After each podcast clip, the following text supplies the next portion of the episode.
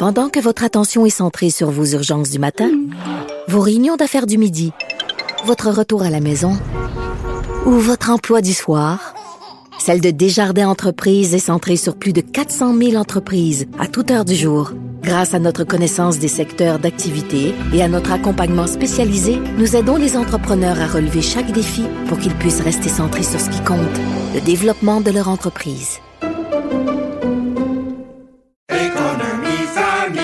Ici Ricardo. Et Émilie, marchand d'IGA. On a envie de vous inspirer à bien manger. À moins de 5 la portion. Suffit de repérer les produits valeurs sûres et de les cuisiner avec une de nos recettes. Les valeurs sûres, c'est bien pensé, hein? Bien sûr! Détails sur IGA.net. Vous vous demandez si les plantes ressentent de la douleur? Ou encore, comment est-ce que les daltoniens voient le monde? Le balado en 5 minutes est pour vous. Explorez la science, l'actualité et l'histoire en un temps record. La Feu, en collaboration avec le gouvernement du Québec, est fière de propulser la série Balado en cinq minutes. Ne laissez pas les questions sans réponse plus longtemps. En cinq minutes, disponible sur l'application et le site cubradio.ca. Radio. Sophie Durocher. Divertissante. Elle sait comment se donner un spectacle pour vous offrir la meilleure représentation. Toujours un plaisir d'avoir la visite, même si c'est de façon virtuelle, de Nick Payne, qui est analyste politique, mais je dirais au-delà de ça, analyste sociologique. Bonjour Nick. Bonjour Sophie, le plaisir est pour moi. Oui, alors aujourd'hui tu veux nous parler de morale et de propagande dans l'art. Ça existe encore? Ça Je pensais que c'était fini, que c'était juste sous les régimes communistes qu'on avait de l'art de, de, de, de, la propagande dans l'art, mais ça existe encore en 2023. Mon Dieu que je suis naïve. Oui, tu joues pas du tout un non, rôle naïf ici.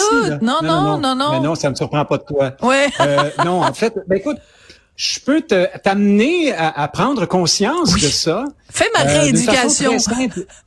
oui, il y a un site qui s'appelle tout.tv. Ah! Euh, il y a Netflix aussi. Ils sont excellents pour euh, te mettre en contact avec cette réalité, la réalité de, de la propagande à travers l'art, de l'idéologie à travers l'art, de la morale aussi à travers l'art. C'est moi-même en regardant euh, avant le crash de Kim Lizotte et Eric Bruno.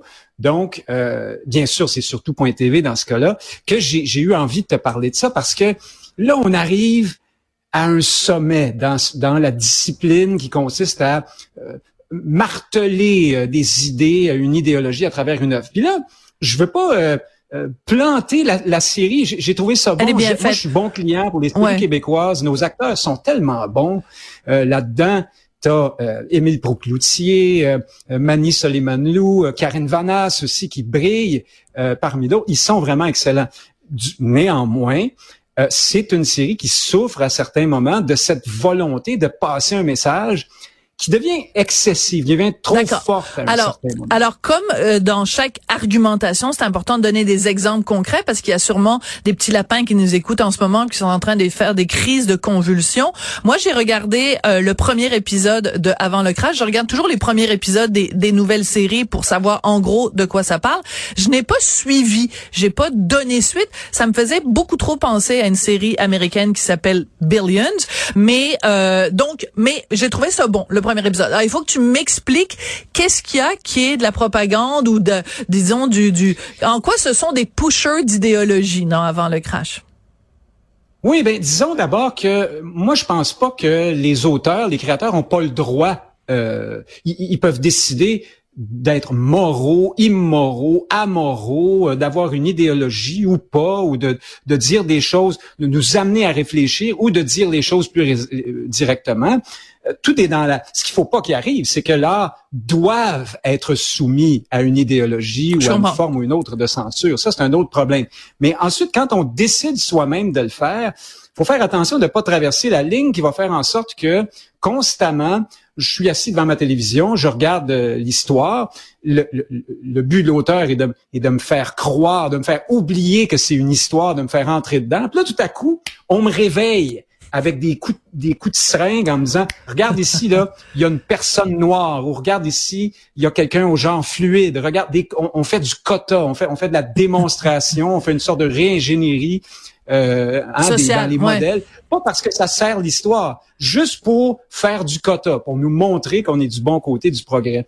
Dans cette série-là, moi, j'ai vu, euh, tu t'en souviens peut-être pas, parce que ça fait un moment peut-être que tu l'as regardé, mais dans la- le tout premier épisode, dans la première minute, ça fait pas 40 secondes que c'est commencé, que le personnage d'Émile Proux-Cloutier, qui est une ordure absolue euh, dans cette histoire-là, euh, se moque d'un employé de bureau euh, non binaire ou euh, Ben oui, ben ou oui, c'est une quoi. mauvaise personne. Le- eh bien voilà, le ton était donné, puis ça continue, mais ça va s'intensifier. Euh, J'avoue que euh, ça, ça s'intensifie au cours de la saison. Et dans la deuxième saison, on se casse un peu la gueule avec ça parce que là, on va trop loin. Alors, pour résumer, pour ceux qui n'auraient pas vu, ce sont euh, on suit principalement là, un- une gang de Le gars. courtier. Ils sont quatre, ils sont banquiers d'investissement.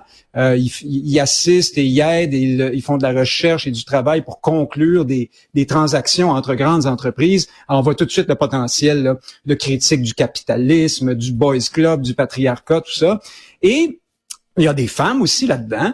Et là, tout au long des deux saisons, ce qu'on nous montre, c'est une gang de gars mais ce sont des ordures. Ils sont pris dans le patriarcat et dans la masculinité toxique.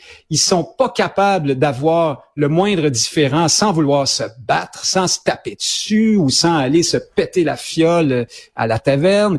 Tandis que les femmes, de leur côté, euh, avancent, trébuchent, se relèvent, euh, font de leur mieux, sont pas parfaites, mais essentiellement, les erreurs qu'elles font sont dues aux hommes. C'est parce que elles ont appris à fonctionner Ouais. dans l'univers patriarcal et du boys club. Alors, elles, calquent ce que font les hommes et par conséquent, ça les abaisse. Elles sont moins bonnes, si tu veux, à cause du patriarcat.